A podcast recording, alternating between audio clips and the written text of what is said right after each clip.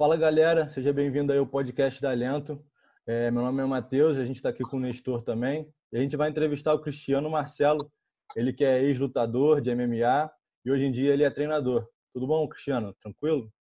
Tudo tranquilo, Matheus, tudo tranquilo. Nestor, estamos aí para tentar acrescentar é, para essa galera que vai estar tá nos assistindo aí é, o que eu puder estar tá mostrando um pouco do que é o MMA, do que é o, as artes marciais e o que pode se tirar de proveito é, dentro do, desse segmento, né? Claro, legal. É isso, vamos embora. Cristiano, é, a gente deu uma pesquisada, né, claro, para poder conversar melhor com você, mas conta aí para o pessoal um pouquinho da sua história, o que, que você já fez, os pontos mais importantes, para o pessoal começar a entender é, de quem tá, de quem, com quem a gente está falando, né? Conta só um pouquinho, assim, um resumo rápido, e aí a gente já começa. Então, Matheus, eu sou o único atleta no mundo a ter lutado o, o, o extinto Pride, que foi o maior evento, como se fosse o UFC hoje no Japão, na, é, no início da década de 2000. É, lutei o, o, TUF americano, foram o único que foi gravado em três meses e 15 dias dentro da casa. É, geralmente é 45 dias, eu fui o único a, é, a ter lutado nesse TUF, o TUF 15, e ter lutado o UFC. Uhum. E fui, sou três vezes melhor técnico eleito pelo Oscar da MMA Nacional, uhum. tanto minha, como minha academia também, a CM System, três vezes escolhida como melhor academia pelo Oscar do MMA Nacional. Maneiro. Maneiro, Marcelo. É, você prefere ser chamado de Cristiano ou Marcelo, só para saber? Irmão, já já já tão de, de, de, costume me chamarem de Cristiano ou Marcelo, que o que você preferir, irmão. Então, tranquilo. Então, Cristiano, é, é, a gente viu que você, é, você foi formado, participou muito da sua formação pela família Grace. Ela foi muito, andou muito contigo nessa, nesse teu começo. Quanto que você acha que eles foram importantes, assim, para a sua carreira é, especial, mas para o MMA no Brasil como um todo? Boa, cara. A princípio, para o mundo, né? Tudo partiu dele. A questão do Vale Tudo, na época do MMA, é, então, se falou em luta, jiu-jitsu hoje, quantos milhares de empregos e pessoas bem-sucedidas no mundo, ou até em outras profissões, mas devido ao jiu-jitsu, é, tiveram êxito. Então, os caras são de suma importância se falando em artes marciais. E, pô, tudo, né, cara? Eu acho que na vida você, se não, não, não nascer numa família com extrema cultura, é, ou, ou até questão financeira, você tem que ter padrões e parâmetros. Então, eles com certeza foram grandes eh, padrões e parâmetros para mim. Eu tive a oportunidade de morar com o Rickson na Califórnia, pô, ser formado faixa preta pelo Royler e dentro da academia do Padreco, que era no, eu fui, eu sou nascido e criado no Meia e é um bairro de subúrbio do Rio de Janeiro, de classe média. Então, eu ia treinar é, na Grace Muay Thai. E lá tinha pô, banqueiros, tinham pessoas pô, com MBA em todos os lugares do mundo, pessoas de, meu irmão, de situação financeira longe da minha imaginação naquela época. Então, com certeza, naquela, aquele meio ali, naquele environment, me, me, me deu uma, um padrão que não existia para mim e, e, e proporções que com certeza mexeram com a minha vida. E a oportunidade de ter morado com o Rickson na Califórnia. Então, com certeza, foi de suma importância na minha vida é, a vivência, não só com os Grace, mas com quem os cercavam naquela época. Maneiro. O Grace... é, a participação deles no a participação deles na luta no mundo todo é muito grande, né? Tipo, o Hélio e o o Hélio e o Carlos, principalmente, eles são tidos como os pais do jiu-jitsu no Brasil, né? Com certeza. Não, certeza. É, você falou um pouquinho também de, dessa passagem nesses eventos importantes, como o Pride, o UFC. É, conta um pouquinho para gente as principais diferenças que você sentiu, tanto no Pride como no UFC, é, porque para muita gente, para muita gente, o UFC é tido como o maior evento e tal, mas na época do Pride ele também tinha um nome bem importante, não no nosso país, né? Mas em outros, em outros lugares ele também era um evento bem grande. Conta um pouquinho mais dessa diferença, o que você sentia na época. Então, cara, na verdade, o Pride é, é exatamente o glamour que se tem hoje no, no com as suas devidas proporções, vou chegar lá. Foi o evento que todos os atletas no planeta que treinavam queriam estar. Então, pô, nós éramos, é, cara, estrelas absurdas, andar não podendo na rua, ter que ter segurança, aquela coisa toda. E o que eu acho que é a diferença hoje, tá? É a questões de cifras.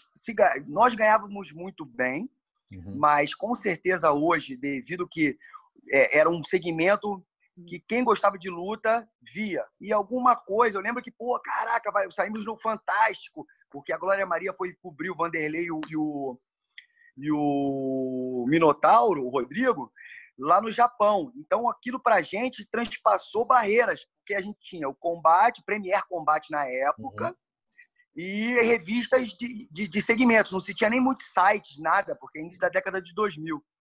E o UFC, cara, pô, transpassou isso tudo. Foi uma coisa absurda. E, e, e, querendo ou não, a América, os Estados Unidos, é a vitrine do mundo. Precisou ir para lá para a gente comprar o nosso produto mais caro. Então, e foi feito por um brasileiro, pelo Rorion Grace. O UFC foi vendido por 3 milhões e hoje vale 4,5 bilhões de dólares. Para você ter essa noção dessa proporção. E apesar que ainda a, a, o, o, o, o que é hoje do, do UFC ainda não é repassado como se tem que repassar para os atletas. Mas isso eu acho que faz parte do processo. Eu acho que vai chegar esse, esse momento em que a remuneração ainda vai ser. Não estamos reclamando. A galera uhum. ganha muito bem, mas perto de uma NFL, de uma, uma NBA, e, pô, que, que todo mundo aí divide o que é ganho, entendeu?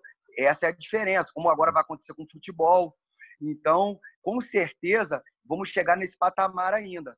Então, eu, vai atingir muito mais. Hoje, eu posso falar que eu sou afortunado de estar nesse 1% que conseguiu ganhar dinheiro e, e, e ficar tranquilo, porra, pro resto da vida.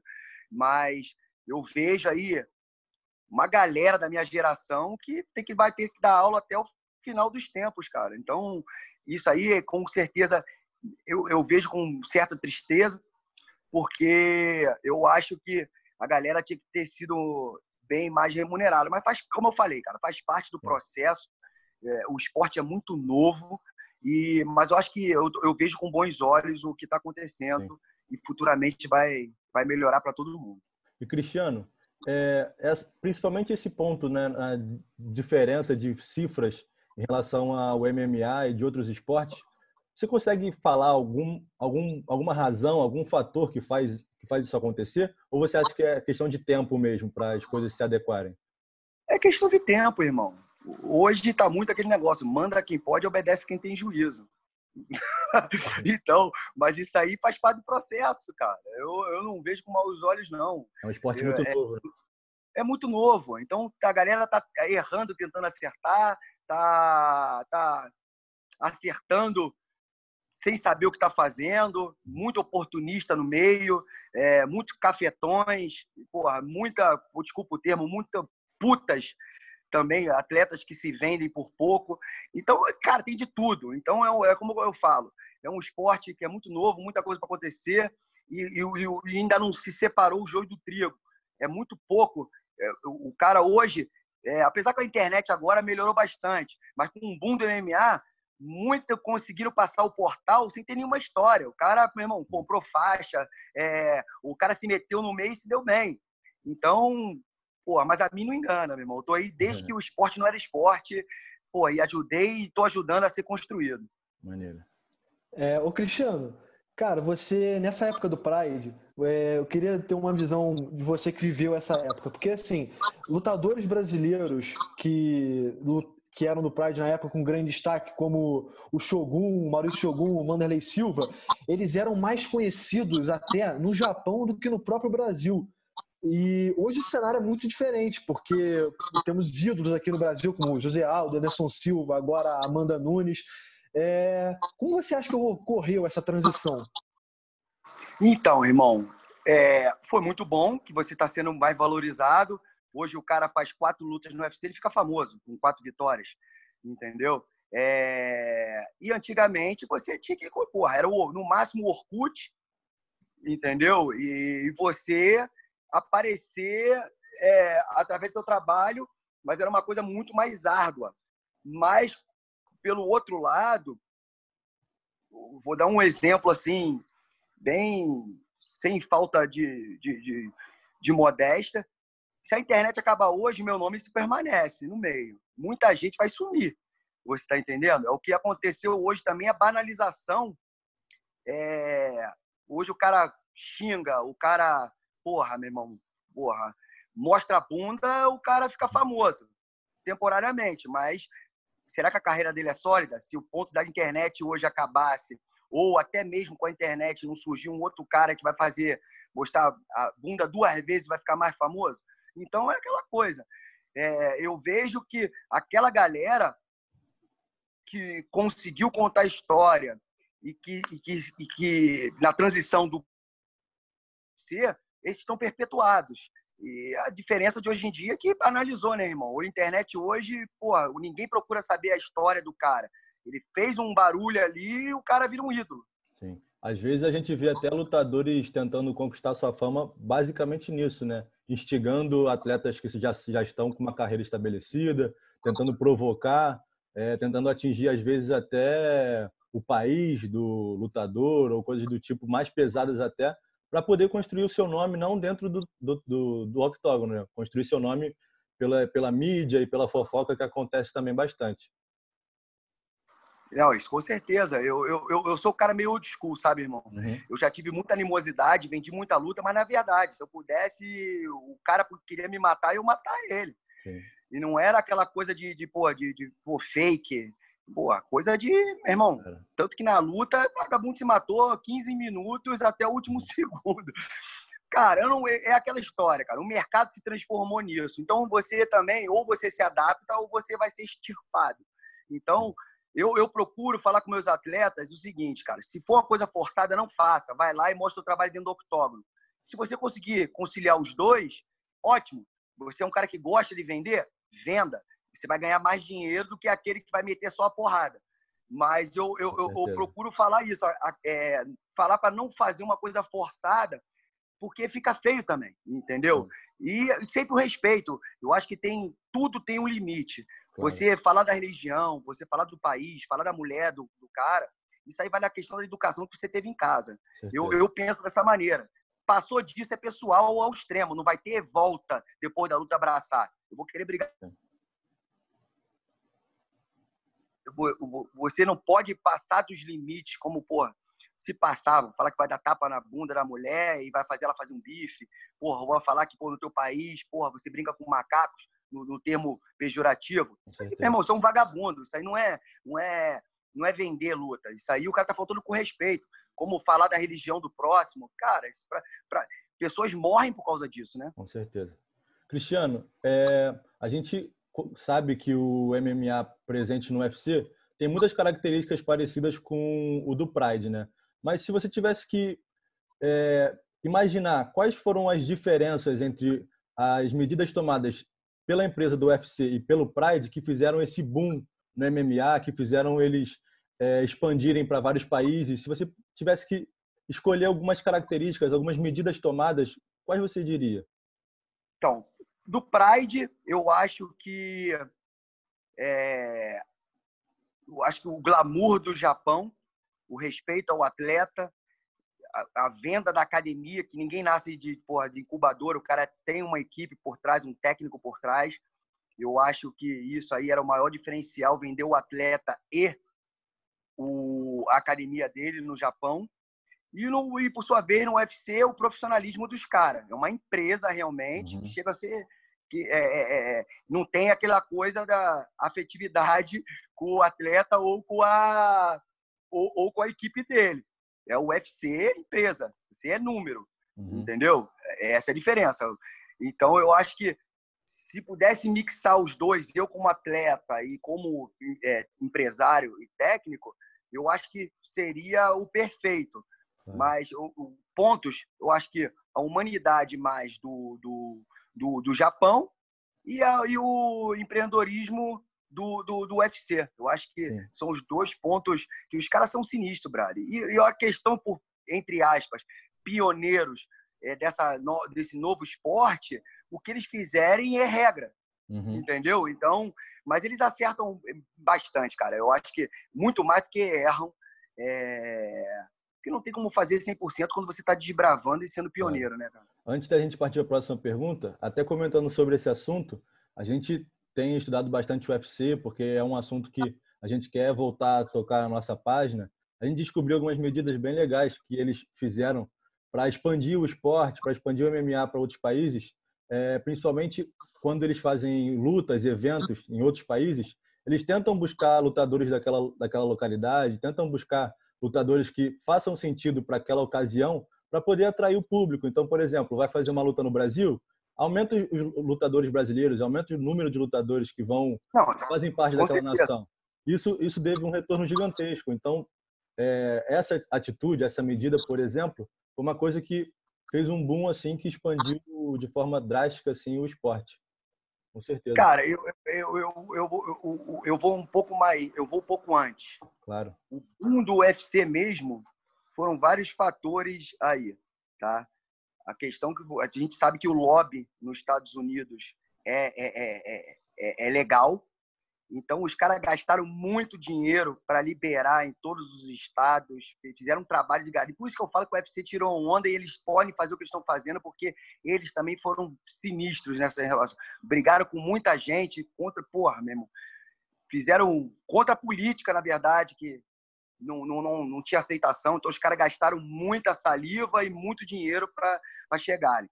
E o grande diferencial do UFC pra, do Pride para o UFC, voltando à tua pergunta anterior, é que o Pride simplesmente foi no Japão. Só tivemos duas edições no final dele já em Vegas, que eu tive oportunidade de estar presente, e depois aí foi, foi absorvido pelo UFC e extinguido. E o que foi a grande diferença foi o The Ultimate Fighter, a casa, a, o reality show. Aquilo ali, meu irmão, explodiu para o mundo inteiro. E, e no Brasil foi depois da luta do Vitor com o Anderson. O Vitor, um cara muito midiático, um grande atleta, e o Anderson também, por sua vez, por ser campeão, já estava fazendo barulho na América. O famoso chute no queixo, mais, né? mais, mais elitizada tinha acesso a ele. Mas quando teve a luta e televisionada, aquela coisa, aí explodiu. Aí depois Anderson com porra, Marisa, porra, monte dançando, porra, comercial, e galera não. Porra, aí explodiu. Cinco, seis canais de TV a cabo passando o MMA ao vivo. Eu sabia que isso ia ter esse boom e depois também haveria a calmaria como está agora, estabilizado, e depois vai cíclico. Vai ter aquele boom de volta, entendeu? É tudo isso, cara. É, é sensacional. É, eu vivi isso dentro do jiu-jitsu, quando o jiu-jitsu era o MMA. Então, se vê como é que funciona é, essa coisa. Eu, cara, eu tô amarradão, eu tô no, tô no barco aí, blindando ele para qualquer situação, para ir, ir, botando lenha para ele continuar indo mesmo, é tudo vapor. É isso. E o Cristiano, tem até uma das coisas, uma das outras ações, que tirando essa que o Matheus falou de trazer lutadores do país, é, eles promovem um monte de ação durante a semana do evento, né? Pô, tem sessão de foto, treino aberto em shopping, é, a famosa cerimônia de pesagem. Isso atrai o público com certeza, né, cara? Não, certeza, irmão. Tudo que eles fazem, brother, ele é, é meticuloso. Para vocês terem uma ideia, do que, que é a empresa UFC, tá? Na, no último UFC que teve no Brasil, eu estava com o Eliseu Capoeira, uhum. um atleta, esse meu atleta, e ele estava na semana que começou a pipocar o coronavírus. A logística dos caras, bro, de isolamento de um hotel,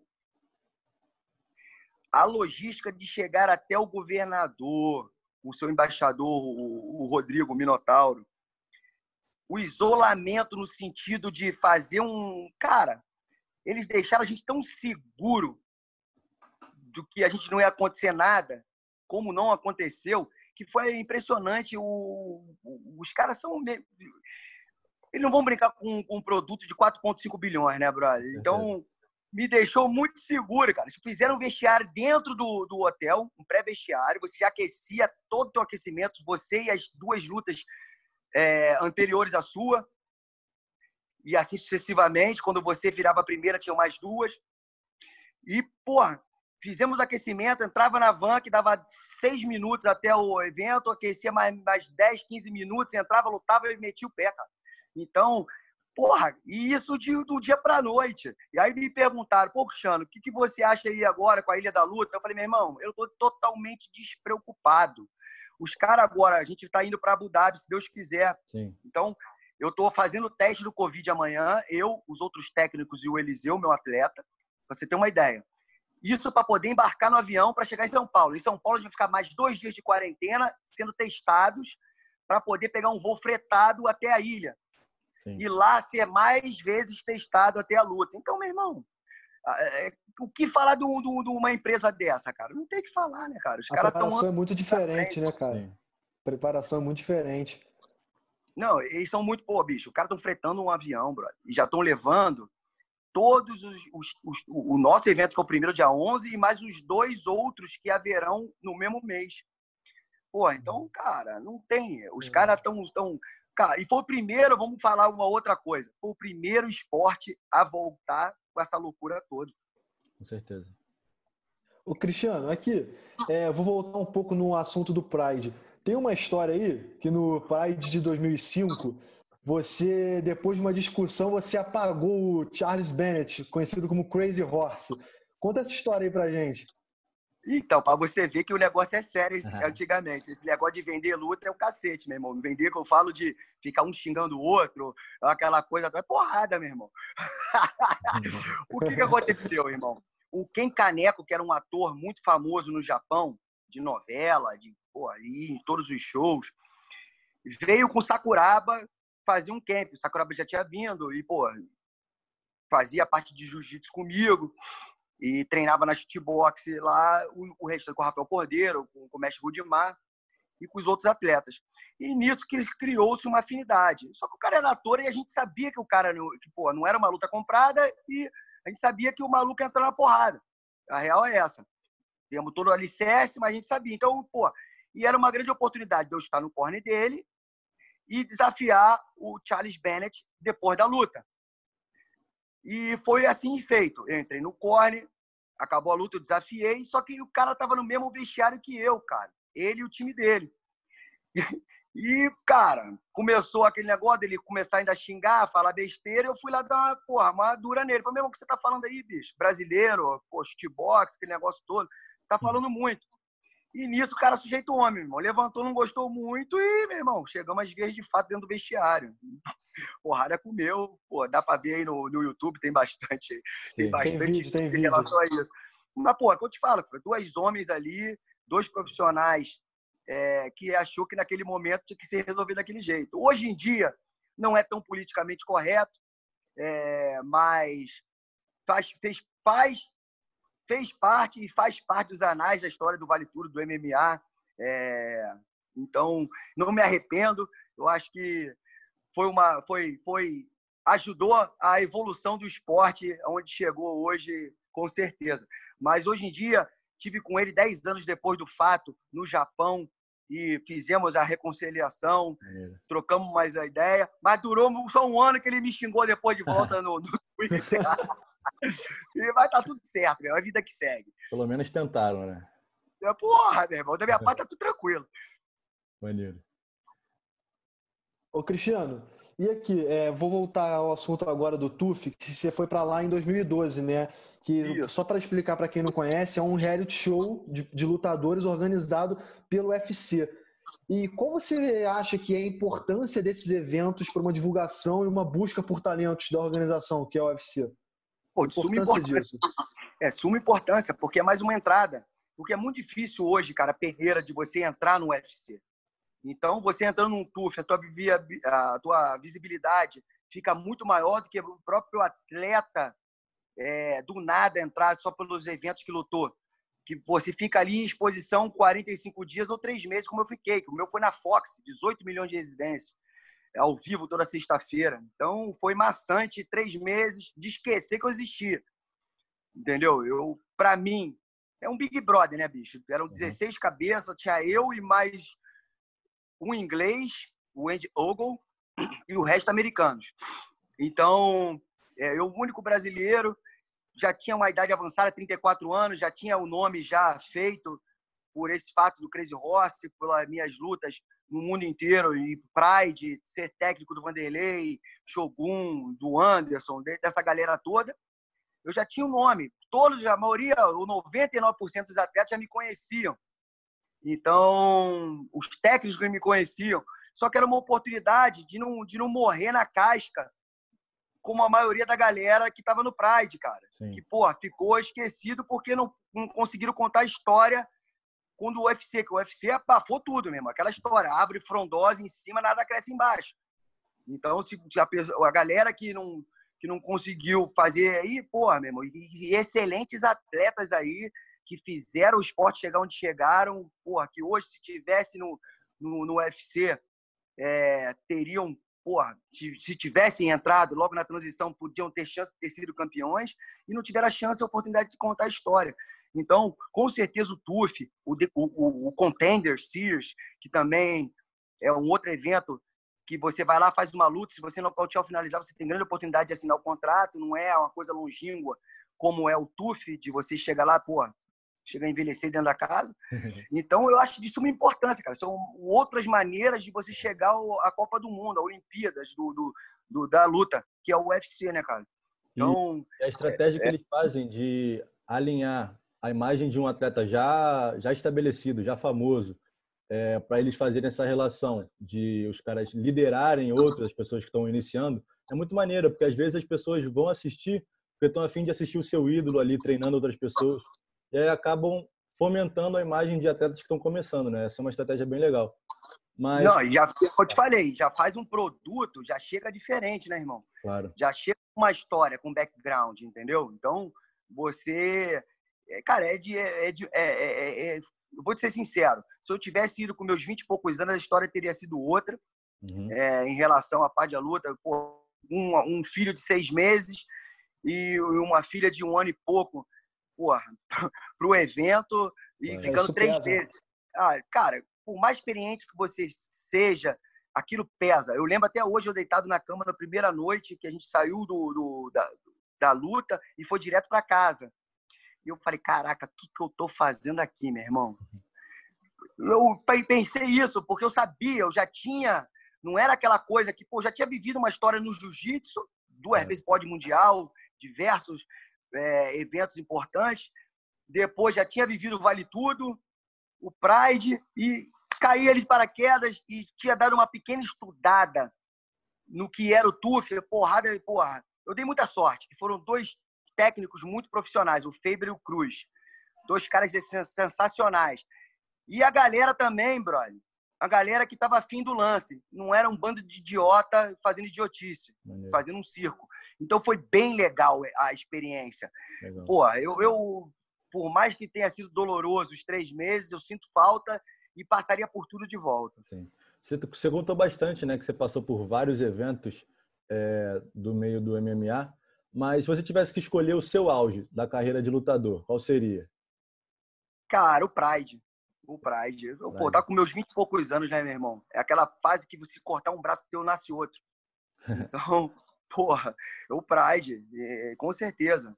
E seria covardia com a cabeça que eu tenho hoje naquela época. Aí também, porra.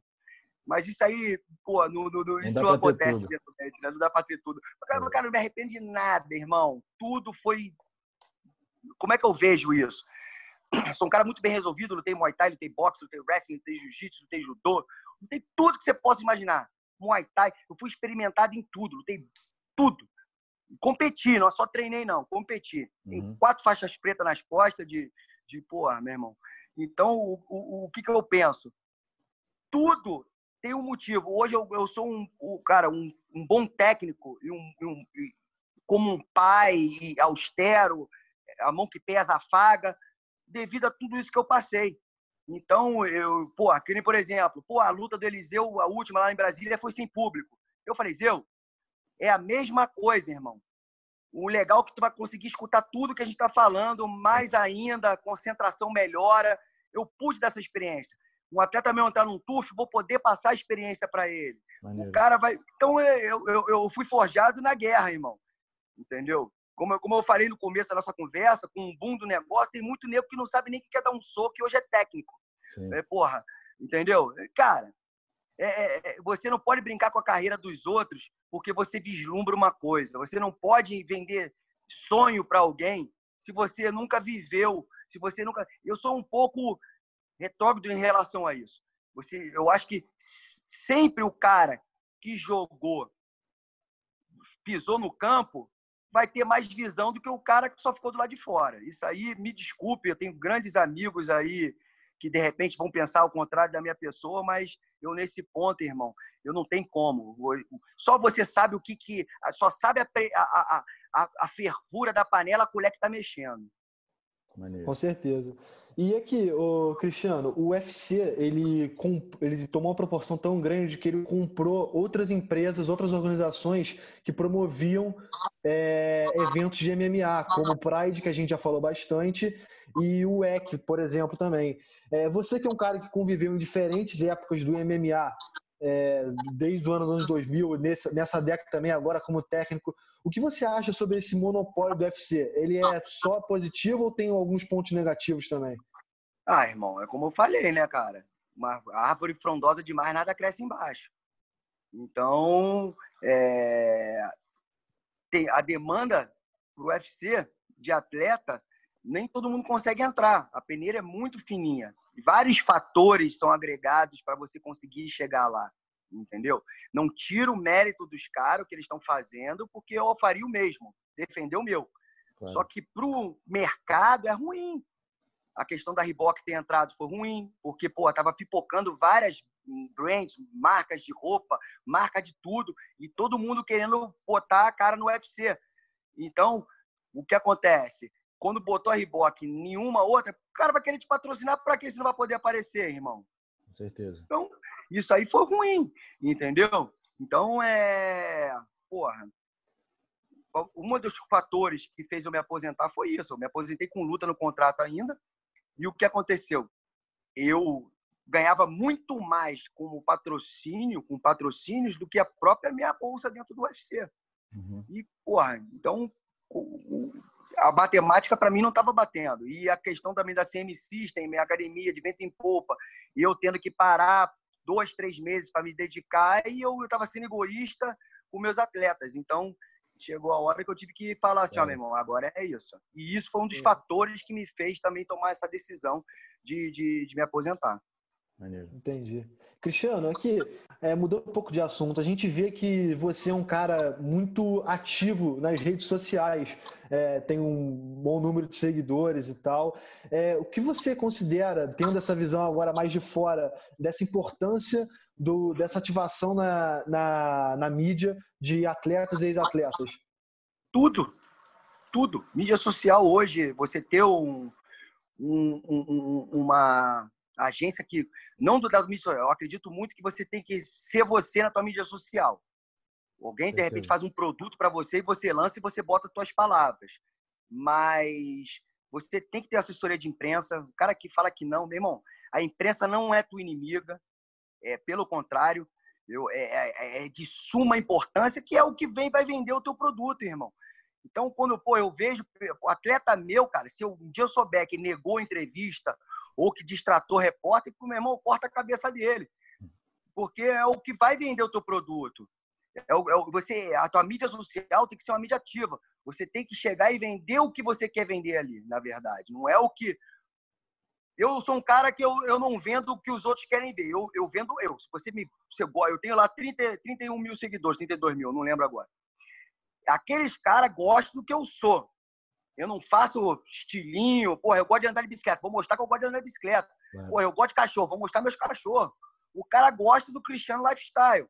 E eu acho que mídia social tem que ser isso. Você não precisa se virar um blogueiro, brother. Entendeu? Esse, e esse é um dos pontos que a gente sempre trata, né, com os atletas que a gente trabalha.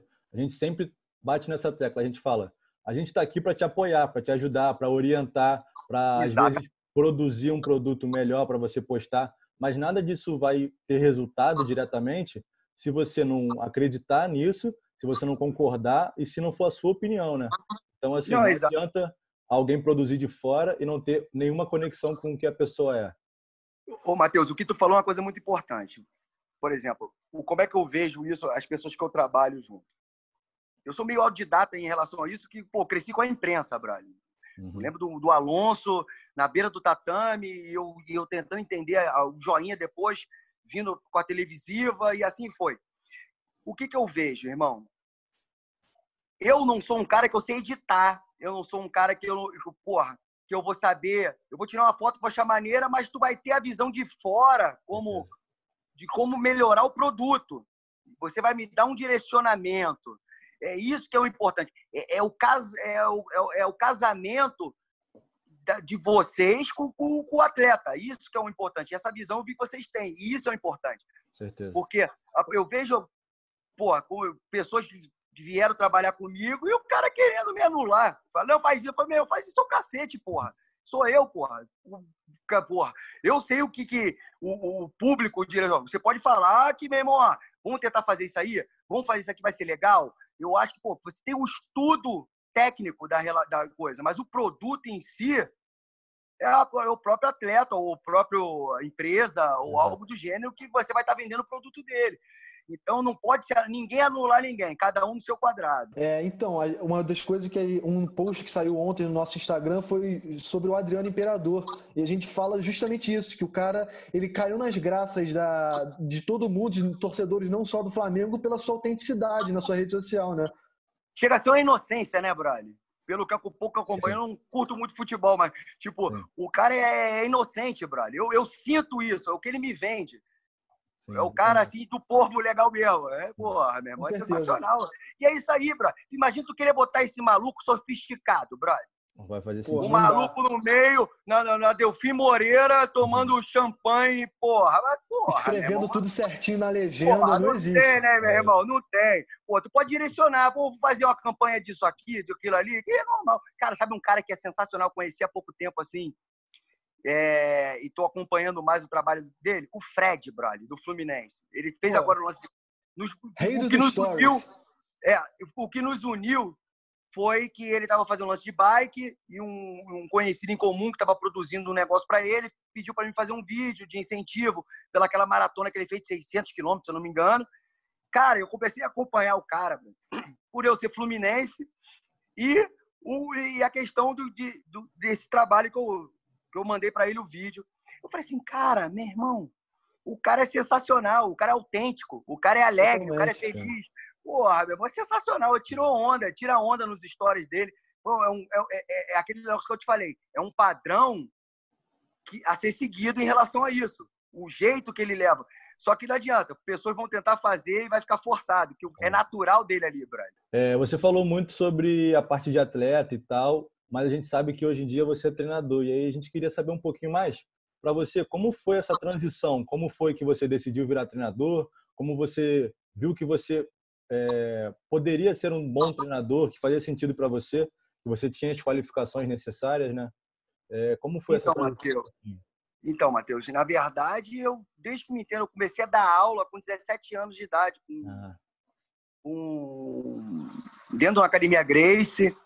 Então, eu já fui muito bem assessorado em relação a isso. Então, daí sempre dei aula junto, sempre vivi da luta. Então, eu, é, é cara, foi muito natural. E aos 23 anos eu estava no corner do, do, maior lutador do planeta na época, Vanderlei Sim. Silva. Sim. Então, pô, Maurício Shogun, pô, meu irmão, desses caras, Anderson. Então, uma coisa natural, lógico, evidente, fui pegando muita experiência, e, na verdade, eu sempre conciliei minha carreira de lutador, atleta, com técnico. Entendi. Eu sempre consegui, graças a Deus, fazer os dois. Tanto que consegui lutar os maiores eventos do mundo, me manter em alto nível como atleta. E agora, como, e como técnico, fazer o que eu fiz e, e continuar fazendo o que está sendo feito com a CM System. Então, é, para você ter uma ideia, em 2019 fizemos dois campeões mundiais, pelo Brave, o Eliseu com sete vitórias consecutivas dentro do UFC e outros cinturões no Chotô, que é um dos grandes eventos no Brasil, é... no Future, que é o maior evento da América Latina hoje, três campeões, um de 70 quilos, no, no 77 e no 93. Então, cara, é... eu, eu sempre Brave. Às vezes eu fico parando para pensar, eu acho que eu fui mais técnico do que lutador. Eu lutava é. quando, nas horas vagas, né? Sim. É, falando um pouquinho, só finalizando, falando um pouquinho mais dessa, da academia que você criou, CM System, é, conta um pouquinho mais de como, de onde veio essa ideia, de como funciona, o que, que você Quais poderia falar pessoal. Isso. Então, cara, a CM System, eu, eu quando eu saí da shootbox, eu resolvi fazer por mim mesmo, errando ou acertando. Então, em 2009, eu abri a CM System, é, é, tinha 10 atletas no máximo, que souberam que eu saí, que abri o time, acreditaram e vieram. Então, e para você ter uma ideia, isso foi no cara, no em junho e até o final do ano nós já tínhamos é, fomos considerados a academia revelação do estado e ganhamos seis vezes seguidas melhor academia depois desse ano com melhor hum. academia. De do, que ano do... isso? Cara, 2009 consecutivamente a gente ganhou até 2015, se eu não me engano. E aí começamos a concorrer todos os anos no POP, que é o Prêmio Oswaldo Paquetá, que é o Oscar do MMA Nacional. Uhum. E todos os anos fomos indicados. E a partir de 2018, ganhamos, só pulamos um ano e ganhamos é, três vezes. Eu como técnico e academia. Então, hoje somos 55 atletas profissionais, estamos nos maiores eventos do mundo. E eu acredito que o, o segredo disso tudo é que todo mundo tem voz ativa. Eu costumo falar que é como uma banda de rock não é o vocalista que é o mais importante. Todo mundo tem a mesma importância, porque se o baixista não tocar, eu vou ter que ir lá parar para tocar o baixo dele ou nem ter o baixo. Se o holder não segurar, não trouxer a água ou, ou porra, ajustar o equipamento, alguma coisa, não vai funcionar. Então, todo mundo é de suma importância, tanto o cara que está no maior evento como o que está começando. Porque senão o cara lá de cima não vai ter, o que está no evento maior não vai ter treino. É. Então, e, e, o mais importante, ninguém almejar o que o outro tem a vitória de um e a derrota de um é de todos. Se um Valeu. perder, é ruim. O cara do evento não vai chamar mais ninguém. Então, se todo mundo estiver ganhando, é importante. E todo mundo sofrer com, com, com o revés do, do companheiro. Então, acho que isso aí é o grande segredo.